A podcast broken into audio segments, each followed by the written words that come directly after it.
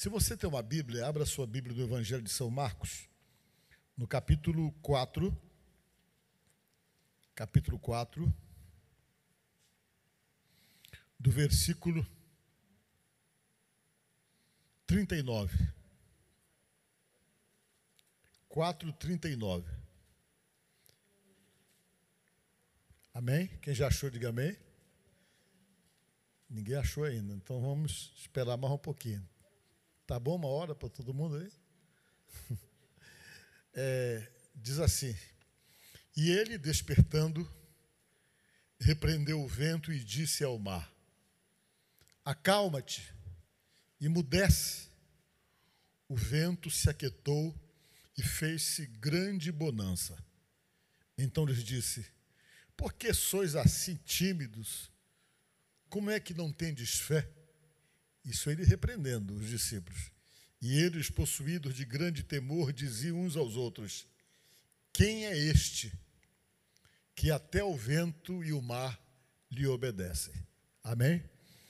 Podemos assentar, fique à vontade.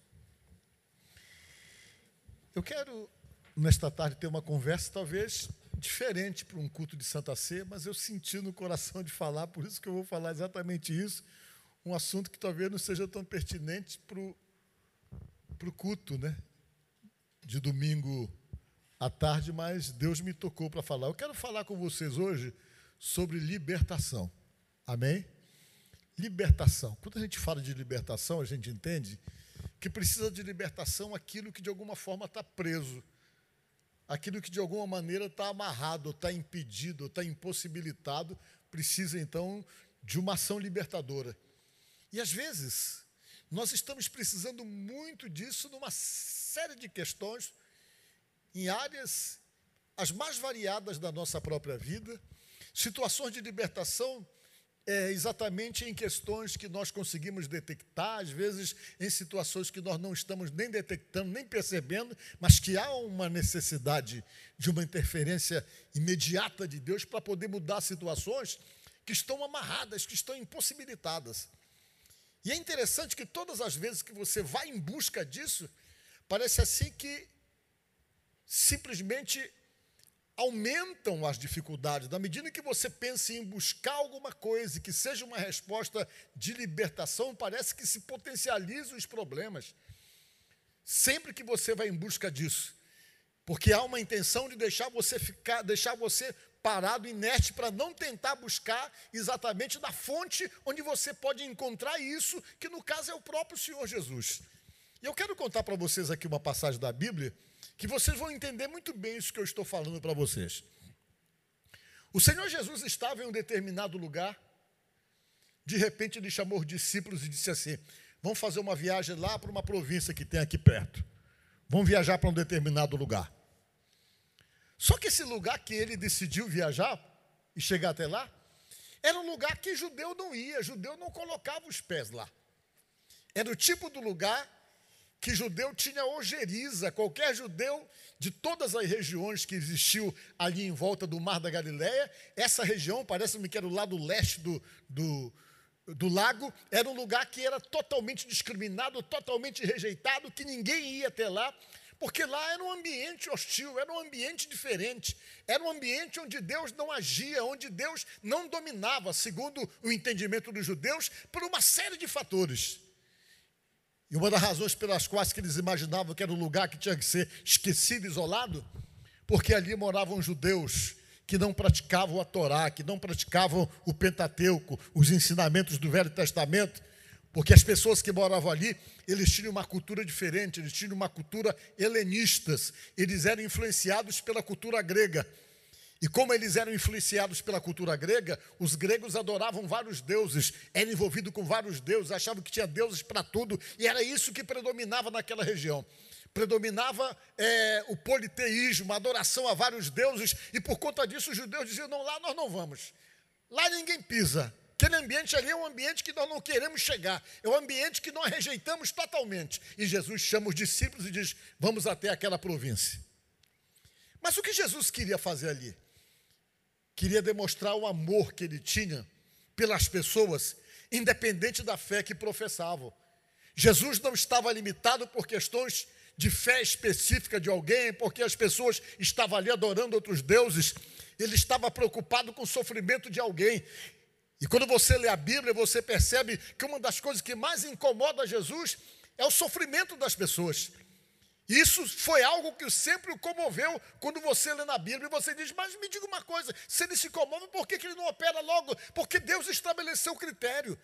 O critério, e um dos critérios é esse, que você tem que ir até ele, clamar e pedir para ele poder atender, exatamente por quê? Porque ele não é invasivo, ele não toma a sua vida de assalto e não vai chegar lá com você e dizer, agora você tem que me querer, assim, criando uma situação de pressão, mas ele fica nessa espera que você decida isso, que você faça esse tipo de escolha de ir procurá-lo.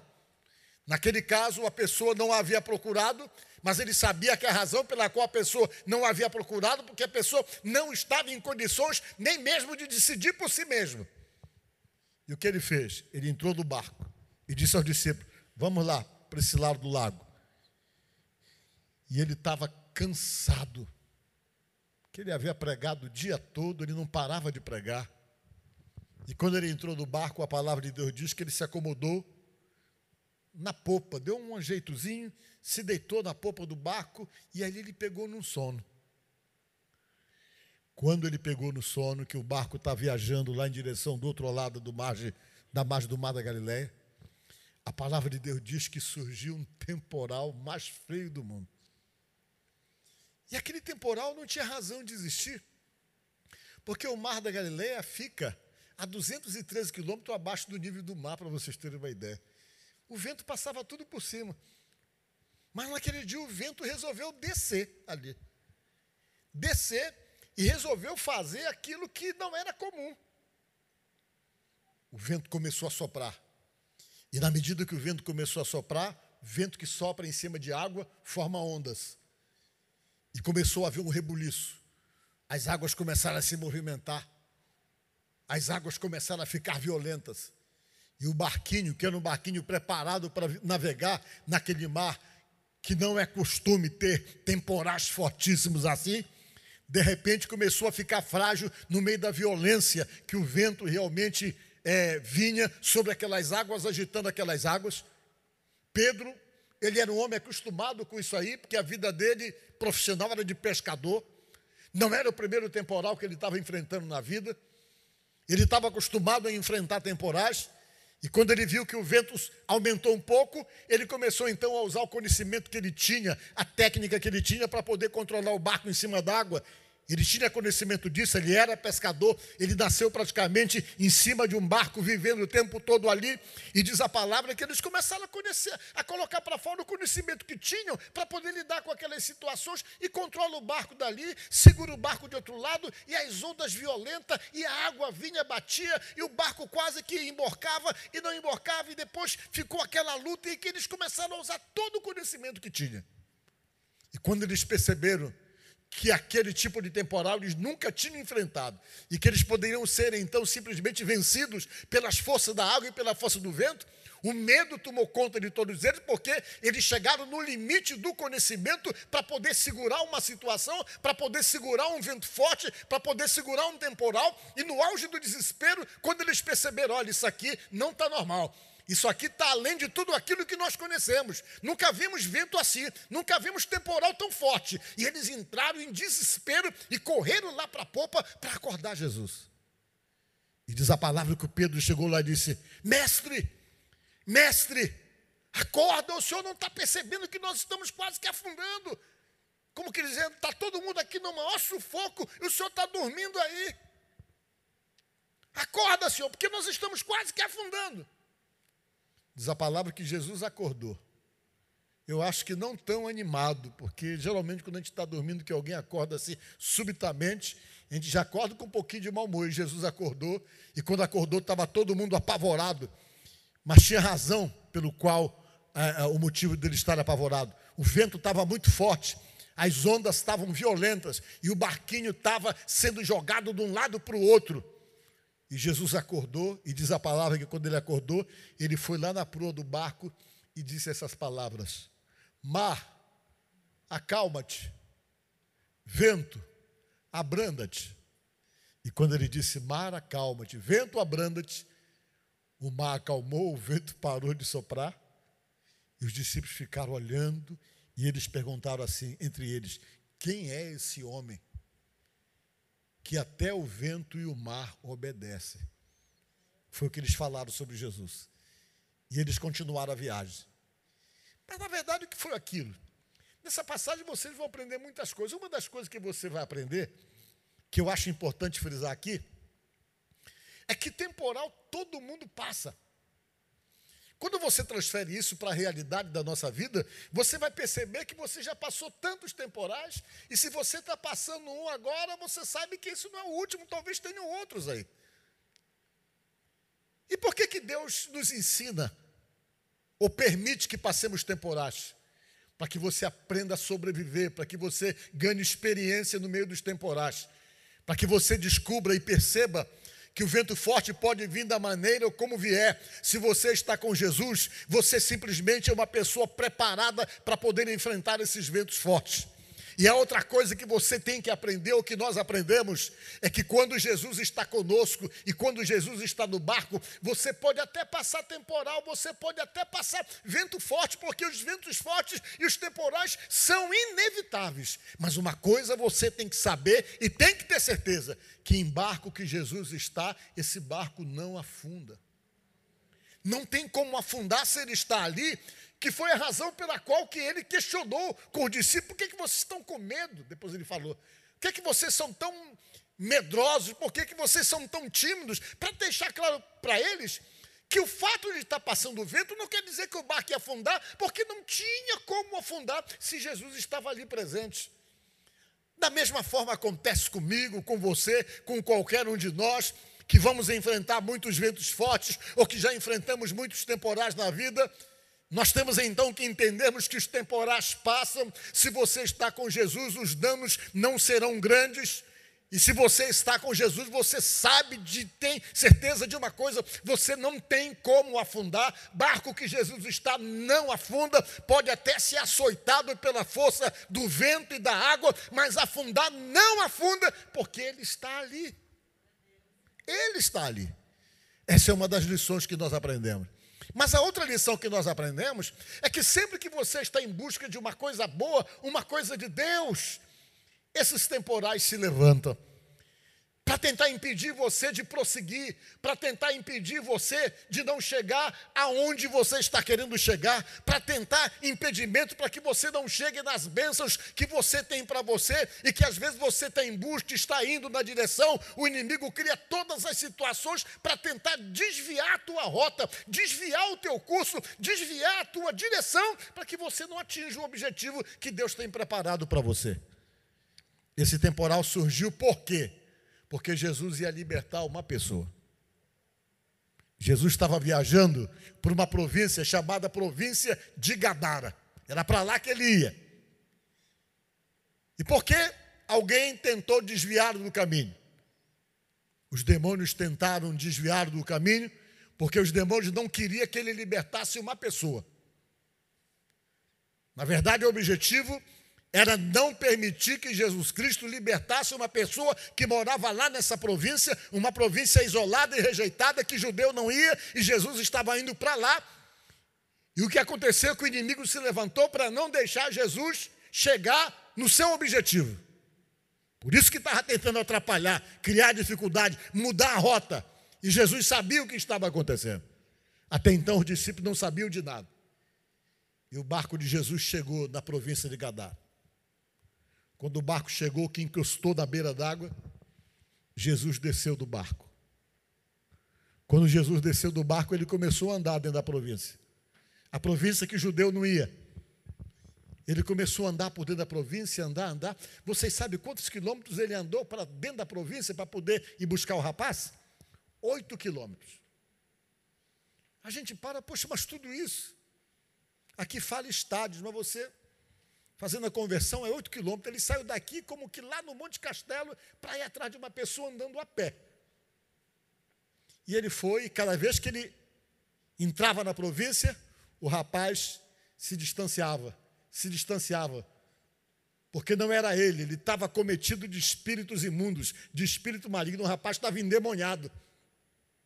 E na medida que Jesus ia na direção dele, os espíritos pegavam o rapaz e se aprofundavam na província. Mas aí os demônios perceberam que não ia dar para fugir. Não ia dar para fugir de Jesus, não ia dar para poder realmente se esconder de Jesus. Eles sabiam disso, aí eles resolveram encarar Jesus para negociar. Depois de uma tentativa de tentar fugir, Jesus entrando na província, quando eles perceberam que não dava para fugir, aí eles pararam e resolveram encarar Jesus. Diz aqui o texto a seguinte: eles pararam e perguntaram assim, os espíritos: O que temos nós contigo, Jesus de Nazaré, filho do Deus Altíssimo? Tu não sabes que porventura não é chegada a nossa hora? Tu não sabes que não é hora de nos derrotar? Tu não sabes que tu não cumpriu toda a missão ainda para poder nos tirar dessa vida ou para tentar nos derrotar? Eles começaram a argumentar e a questionar com Jesus. Por que, que eles falaram isso? Porque todo mundo espiritual sabia que a derrota dos poderes malignos que atormentavam a vida das pessoas ia finalizar exatamente quando Jesus Cristo falasse a última palavra no alto da cruz, dizendo: tudo está consumado. Quando ele disse isso, tudo está consumado, ele estava simplesmente dizendo tudo aquilo que precisou ser feito pela libertação do povo, para a libertação do Paulo, para a libertação do Sidney, para a libertação do Garcês, para a libertação do João, da Maria, tudo que precisava ser feito para libertá-los, a nossa parte está feita, agora é com eles, a decisão deles. Por isso que Jesus disse: tudo está consumado. E eles sabiam que Jesus não tinha morrido na cruz, não tinha derramado o seu sangue no alto da cruz, não tinha pago o preço de libertação que deveria pagar para a nossa salvação, mas, no entanto, ele estava lá para atormentar os demônios que dominavam o corpo daquele rapaz. E eles começaram a argumentar: não é chegada a nossa hora, o que, que o senhor está fazendo aqui? Eles conheciam todos os trâmites, sabiam tudo como as coisas funcionavam, o demônio sabia de tudo. Sabia que não era hora da bênção de estrangeiro. Sabia que não era hora de estrangeiro ser abençoado. Que toda a bênção estava reservada unicamente para judeu. Que só poderia se confirmar o direito de bênção para nós depois da morte da cruz.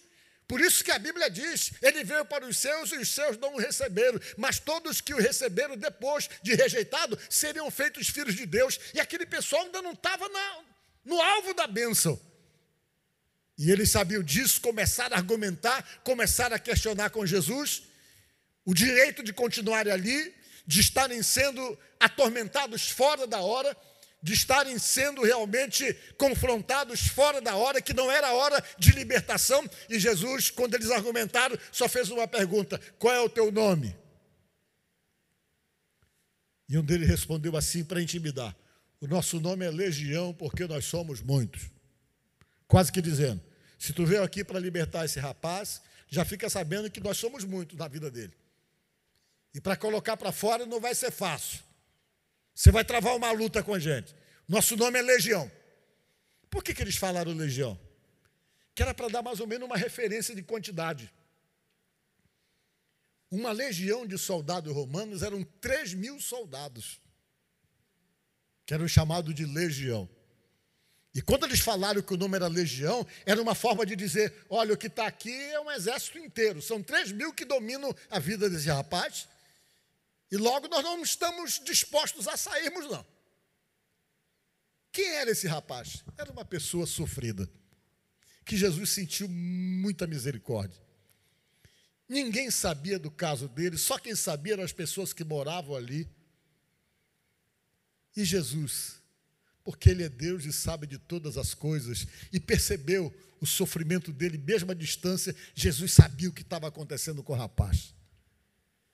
Ele ficou possesso, por falta de Deus mesmo, porque a região não favorecia uma pessoa ao envolvimento com Deus no lugar onde ele vivia. Aqueles espíritos foram chegando na vida dele, chegando na vida dele, e foram chegando e foram ocupando a vida dele, e fizeram aquilo que todo espírito maligno tenta fazer, que todo demônio tenta fazer: tomar a mente, tomar a vontade da pessoa. E foi o que fez com ele. Ele já não era dono de si mesmo, ele já não pensava por ele mais.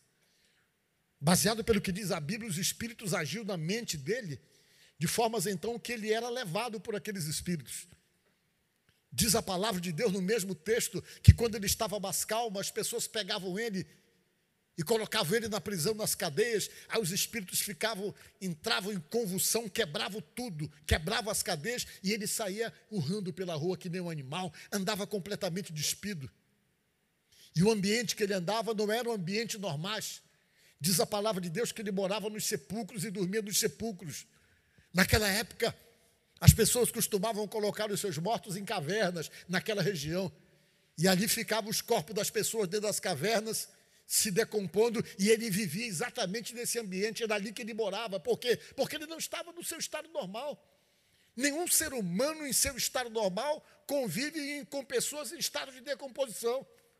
Mas os espíritos que estavam nele criava essa situação para que ele vivesse essa vida totalmente anormal, totalmente fora da normalidade. Por quê? Porque havia um estado de possessão que o levava a atitudes que não eram atitudes normais para um ser humano normal, para um ser humano saudável, porque havia uma possessão maligna dentro daquele processo. E quando ele disse: O nosso nome é Legião, porque somos muitos. E aqueles espíritos começaram a recuar e disseram: É, mas nós pedimos que tu não nos mande para fora do país, disse assim. Não nos manda para longe. Nós queremos ficar aqui onde nós estamos, porque aqui onde nós estamos é o lugar que nós queremos ficar. Por quê? Porque para aqueles demônios não era interessante ir para outra região e serem atormentados e serem confrontados. Ali não, todo mundo olhava aquilo com normalidade, não havia nenhum tipo de confrontação ao domínio daqueles espíritos malignos, tudo aquilo era olhado com muita normalidade. Então, para eles era bom estar ali, porque ali não havia confronto, não havia resistência, e eles poderiam agir à vontade, porque em toda a ação dele todo mundo olhava e jamais conseguia identificar como uma ação maligna, mas olhavam como alguma coisa normal por conta da cultura que tinham. Por isso que a Bíblia deixa claro que se existe uma forma de Satanás fugir, é quando você resiste. Ele não suporta ser confrontado com a verdade. Por isso diz a palavra: e resistir ao diabo e ele fugirá de vós. Essa resistência você resiste com a verdade, porque a verdade é que realmente o incomoda.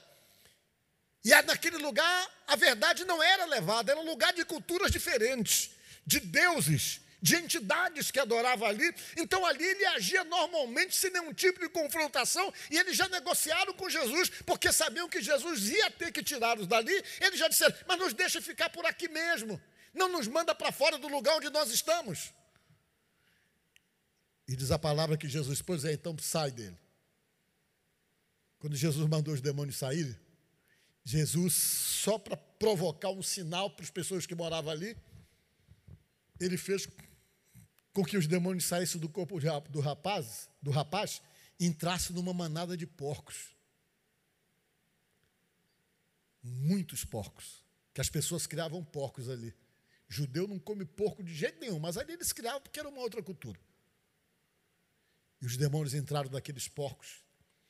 Os porcos saíram desesperados em direção do mar para poder pular na água, para se afogarem, para se libertarem do corpo de animal, porque se existe uma coisa que o demônio não suporta, é ter que entrar no corpo do animal, ele quer entrar no corpo do ser humano. A obra mais perfeita da mão de Deus. E aqueles porcos saíram quebrando tudo.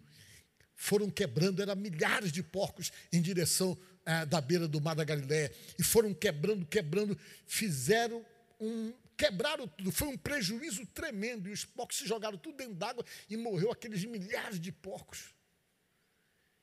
Aí o pessoal que morava ali foram atrás de Jesus, ei, a gente quer que tu vá embora daqui, porque tu já nos causou um prejuízo tremendo. Está na Bíblia que eles foram reclamar com Jesus. O Senhor nos causou um prejuízo. Morreram vários porcos, o Senhor que é culpado, o Senhor que criou essa situação. E Jesus saiu, e o rapaz que antes era endemoniado, na hora que Jesus disse para os demônios saírem, o rapaz ficou normal. Diga glória a Deus. Ficou bem normalzinho, ficou tranquilo. E foi acompanhando Jesus. Jesus deve ter andado aqueles outros quilômetros de volta, chegou lá na beira do mar. Jesus é. Vamos embora agora. Ele foi ali só para resolver isso. E o rapaz que era endemoniado disse: Senhor, eu quero ir contigo. Ele falou para Jesus: Eu quero acompanhar o Senhor, eu não quero ficar mais aqui. Me deixe ter com você. Me deixe entrar no barco para viajar com o Senhor. E diz a Bíblia que Jesus disse: Não, você não vai comigo, não. Você vai voltar para casa, disse Jesus. E vai dizer para a tua família o quanto o Senhor teve misericórdia de ti. É isso que você vai voltar para casa para explicar para a tua família que Deus teve misericórdia da tua situação. E diz a palavra de Deus que ele saiu dali e voltou para casa, e ele passou aí de cidade em cidade para contar a libertação dele. Em toda Decápolis, ele passou a fazer isso em Decápolis, diz a palavra. Decápolis eram dez cidades de culturas gregas que havia naquele lugar, por isso que o nome é Decápolis. E é nessas dez cidades, ele ia de cidade em cidade para dizer que antes ele era um camarada possesso, com a vida estragada, destruída, e Jesus Cristo foi lá para libertá-lo. Amém. Vejam bem, por que, que eu estou pregando isso para vocês? Para dizer para vocês que não importa qual seja a situação de prisão, seja ela causada por demônios, sejam elas causadas por outros motivos, que possa aprisionar a nossa alma, que possa aprisionar a nossa vontade, que possa nos fazer dependente ou escravo de qualquer situação. O que eu quero dizer para vocês é que Jesus é libertador. Ele tem poder para operar essas libertações. E às vezes a libertação se faz necessário não somente na vida da gente, mas às vezes se faz necessário na casa da gente, se faz necessário no meio da família da gente, se faz necessário na vida de pessoas que nós conhecemos, se faz necessário na vida de pessoas tão próximas e que a gente percebe que de alguma forma estão presas em alguma situação, em algum tipo de escravidão. Às vezes, vício, influências ruins, coisas que geralmente, quando estão dominando a vida de alguém, descaracteriza totalmente a pessoa. Uma pessoa que está dominada, uma pessoa que está precisando de uma libertação, ela fica completamente descaracterizada porque porque as ações malignas descaracterizam as pessoas. É exatamente aquilo que você faz com certas pessoas, que você faz uma leitura da vida e pergunta: por que tudo isso? Por que, que essa pessoa é assim? Por que, que ele não percebe que ele está se autodestruindo? Por que, que ele não percebe que a vida dele vai simplesmente se acabar por conta de tudo isso que eu estou vendo, mas que ele não está vendo? São possessões, são perturbações, são ações malignas que precisam então serem combatidas exatamente no nome de Jesus para que essas coisas quebrem, para que essas coisas sejam simplesmente esmifradas esmiuçada da vida de pessoas, da casa de pessoas, de família das pessoas. Jesus é o libertador em qualquer situação. Em qualquer situação onde se estabelece um estado de domínio, de escravidão, ele é poderoso para poder quebrar esses julgos que às vezes estão estabelecidos há anos em vidas, há anos esses julgos se estabelecem em famílias, é isso que a Bíblia diz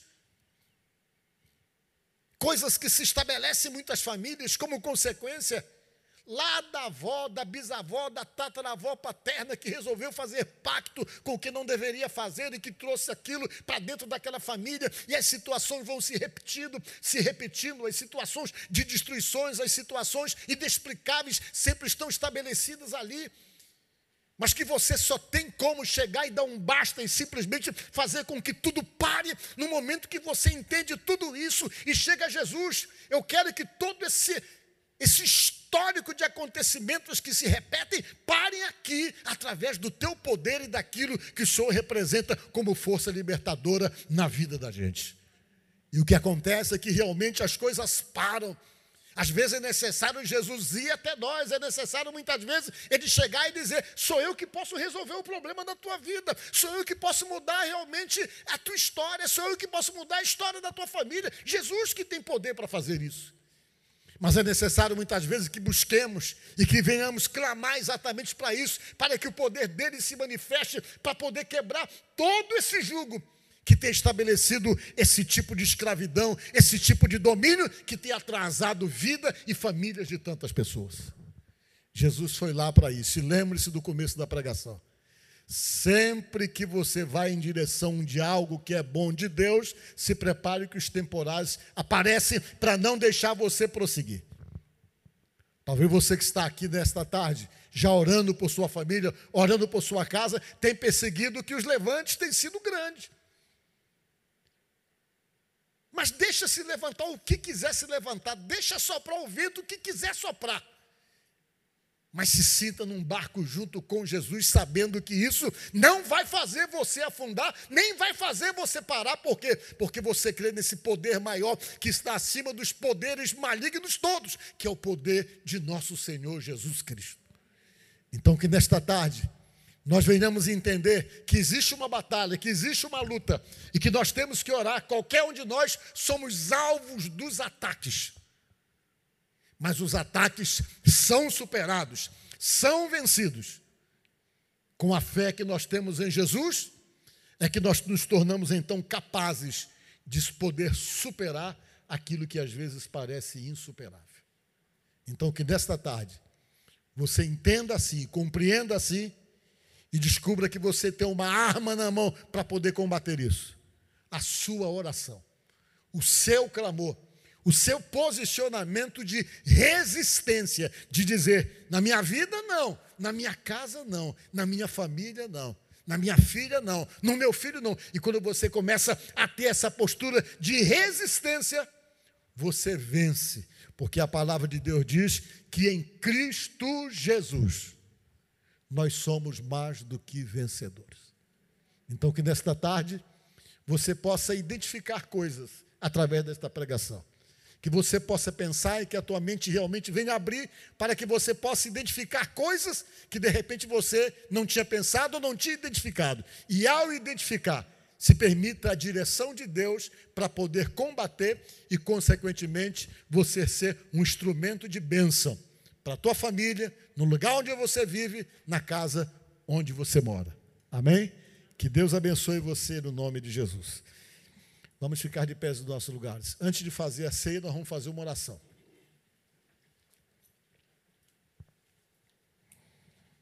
Eu quero orar pela sua casa e orar por sua família. Eu quero que você feche os olhos e que você identifique coisas que você entenda que tem que orar em favor daquilo ali. O que parece estranho para você dentro da tua casa? o que parece estranho para você na vida de alguém, do seu relacionamento, da sua família. O que parece estranho para você, alguma coisa relacionada com você mesmo. Abra sua boca e diga: Jesus, eu estou aqui, eu estou numa casa de oração, eu creio no seu poder, e eu preciso que o Senhor abençoe a minha vida. Preciso que o Senhor me liberte de tudo aquilo que não é bom, daquilo que me atrapalha, daquilo que me dificulta, daquilo que não vem do Senhor. Preciso que o Senhor liberte a minha casa também. E toda a minha família. Eu preciso que o Senhor vá até a minha casa. Para colocar para fora da minha casa tudo aquilo que não presta e que não vem de ti. Aquilo que não faz bem. E quando você clama e pede a Deus, Deus tem uma resposta e eu vou orar por vocês. Senhor, nosso Deus e nosso Pai, em nome de Jesus eu oro por cada pessoa que se encontra aqui nesta tarde, Deus, e peço que a tua bênção venha sobre cada vida aqui presente, Deus. Tudo aquilo que é estranho, tudo aquilo que é inexplicável, que vem em forma de atrapalho, que vem em forma de dificuldade, que vem em forma de fracasso. Tudo aquilo que é estranho, que coloca desânimo, tudo aquilo que é estranho, que coloca aquele sentimento e complexo de inferioridade, tudo aquilo que é estranho, meu Pai, e que tenta incutir na cabeça das pessoas que ele não tem, que ele não pode, que ele não vai conseguir, que é melhor ele desistir, que é rejeitado, que é sozinho, que não tem chance, tudo aquilo que o inimigo tenta trabalhar para nos fragilizar, Deus. Em nome de Jesus, que seja repreendido.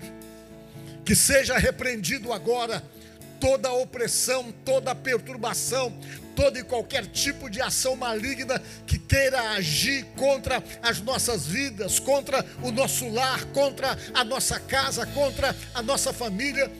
Deus, nós repreendemos no nome de Jesus, no nome de nosso Senhor Jesus Cristo, que toda perturbação, toda opressão, toda angústia, toda tristeza, todo desânimo, toda depressão, que esses males saiam, meu Deus, sejam repreendidos das vidas, das casas, das famílias, Deus, em nome de Jesus. Derrama, meu Deus, da tua bênção, derrama, meu Deus, da tua graça, do teu poder libertador na vida dessas pessoas que aqui se encontram, na casa dessas pessoas que aqui se encontram, no lar dessas pessoas que nos assistem através, meu Pai, desses meios de comunicação.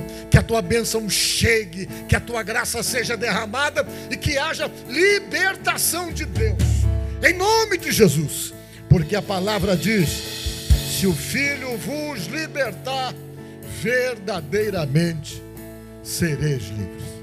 No nome de Jesus nós oramos e te agradecemos. Amém. Diga assim comigo, Senhor Jesus, eu me coloco nas suas mãos e lhe peço na minha oração, opera na minha vida. Afasta, Jesus, para longe de mim, Senhor, tudo aquilo que não presta e que não vem de ti, Deus que seja repreendido em teu nome, Jesus. Age com o teu poder dentro do meu lar, dentro da minha casa, no meio da minha família. E repreende, Jesus, toda perturbação, toda briga, toda contenda, toda desunião, Jesus. Tudo aquilo que não vem de ti, que é estranho, Deus que seja repreendido em teu nome e que a sua bênção, a sua graça e o seu poder seja derramado. É o que nós te pedimos e te agradecemos. Amém e amém. Diga graças a Deus. Amém.